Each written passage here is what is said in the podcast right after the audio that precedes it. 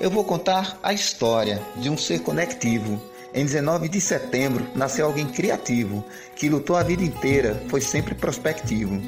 O seu nome é Paulo Freire, sua vida tem memória, persistência na luta, clareza na trajetória. Para ele, esse cordel é nossa dedicatória.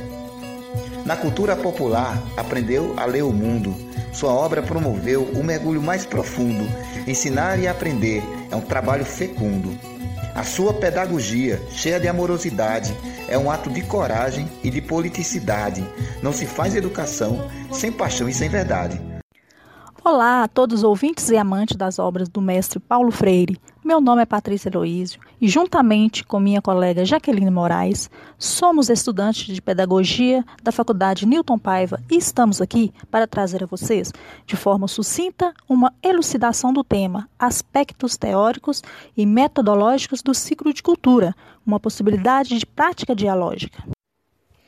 Mas o que é o ciclo de cultura? É o movimento idealizado por Freire na década de 1960, como práticas de alfabetização de adultos da classe trabalhadora popular, no caso, os oprimidos, que tinha como respaldo uma proposta pedagógica com peculiaridade democrática e libertadora. Esse espaço de formação poderia acontecer de maneira formal ou informal, através de um círculo onde o professor era o vínculo forte, mas não a figura central. Todos são vistos como iguais, ou seja, ninguém sabe mais que ninguém. Ensinar não é transferir conhecimento, mas criar possibilidades para sua produção ou construção. E para Freire, alfabetização é uma experiência criadora. E significa que o alfabetizando tem que criar, tem que montar, para usar uma expressão mais técnica, o seu sistema de sinais gráficos. Quer dizer, ele tem que ser, no fundo, o arquiteto desta produção ou desta criação, obviamente ajudado, ele ou ela, ajudado pelo educador ou pelo educador. No caso, o professor atua dentro do círculo como mediador na construção dessas ideias, na problematização das questões relacionadas à realidade social, cultural, econômicas e políticas, compartilhada pelo grupo numa relação horizontal, objetivando assim a construção de um conhecimento coletivo, através do diálogo, proporcionando novos significados para o professor e para o educando. Pois na fala de Freire, quem ensina aprende ao ensinar, e quem aprende ensina ao aprender. Passa a palavra agora a Jaqueline Moraes, que vai explanar um pouquinho sobre o diálogo.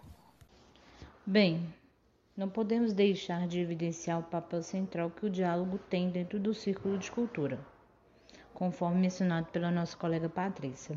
Através do diálogo, compreendemos a comunicação entre duas ou mais pessoas, de forma que todos tenham igual direito à fala. Além do diálogo, se faz necessário também o respeito e a opinião do próximo, o trabalho em grupo para assim atuar como transformadores da sua própria cultura. A dialogicidade surge como essência da educação, como prática libertadora dessa nova pedagogia, capaz de ouvir, transformar e fazer com que o educando interfira com suas ideias nesse processo educacional. E para Paulo Freire, uma das tarefas do educador popular é com o diálogo, através do diálogo, é mostrar ao povo os seus avanços para que o povo não desanime e não caia na desesperança.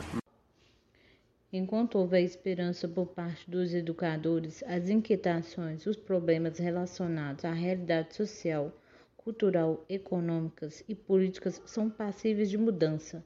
Cabe ao coletivo conscientizar de sua posição no mundo e que mudar é possível e preciso. Intervir em sua realidade implica rebeldia, escolha, decisão e, sobretudo, ação.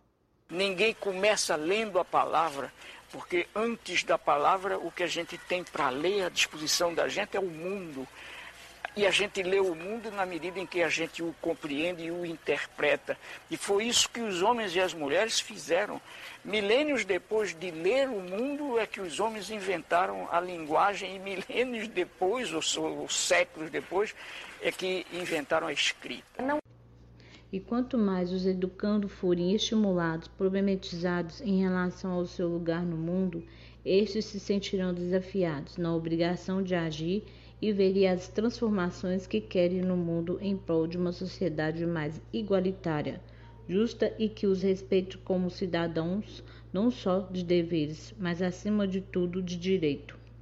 Paulo Freire deixou uma contribuição muito grande para a educação com seus ideais.